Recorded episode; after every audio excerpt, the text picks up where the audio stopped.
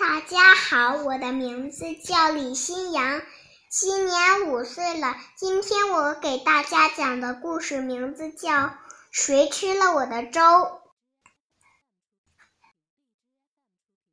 小熊不想吃粥，所有的小熊都吃粥。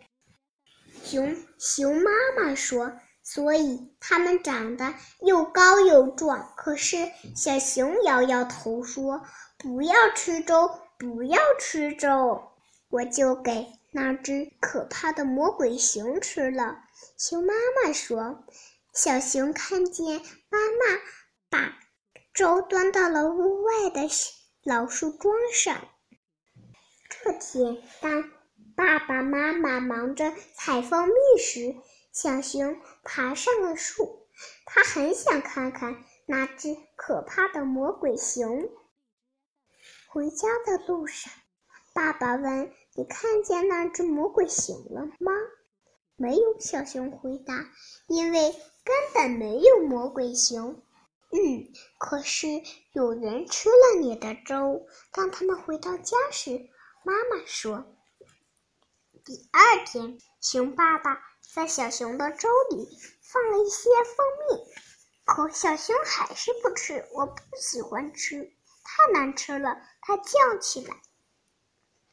于是爸爸又把粥放在了屋外的树桩上，留给那只可怕的魔鬼熊吃。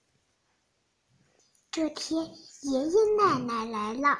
他们一起出去采浆果。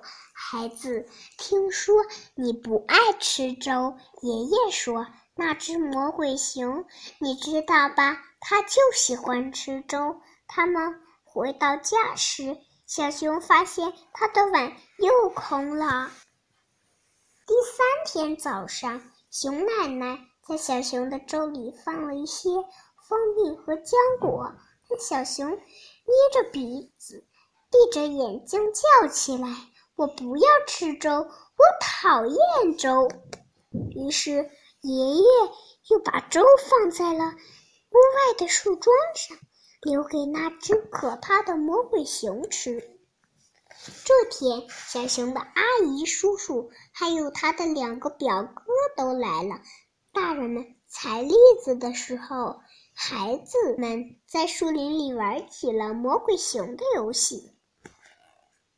回家的路上，小熊一点也不吵，也没跟任何人说话。他累了，妈妈说。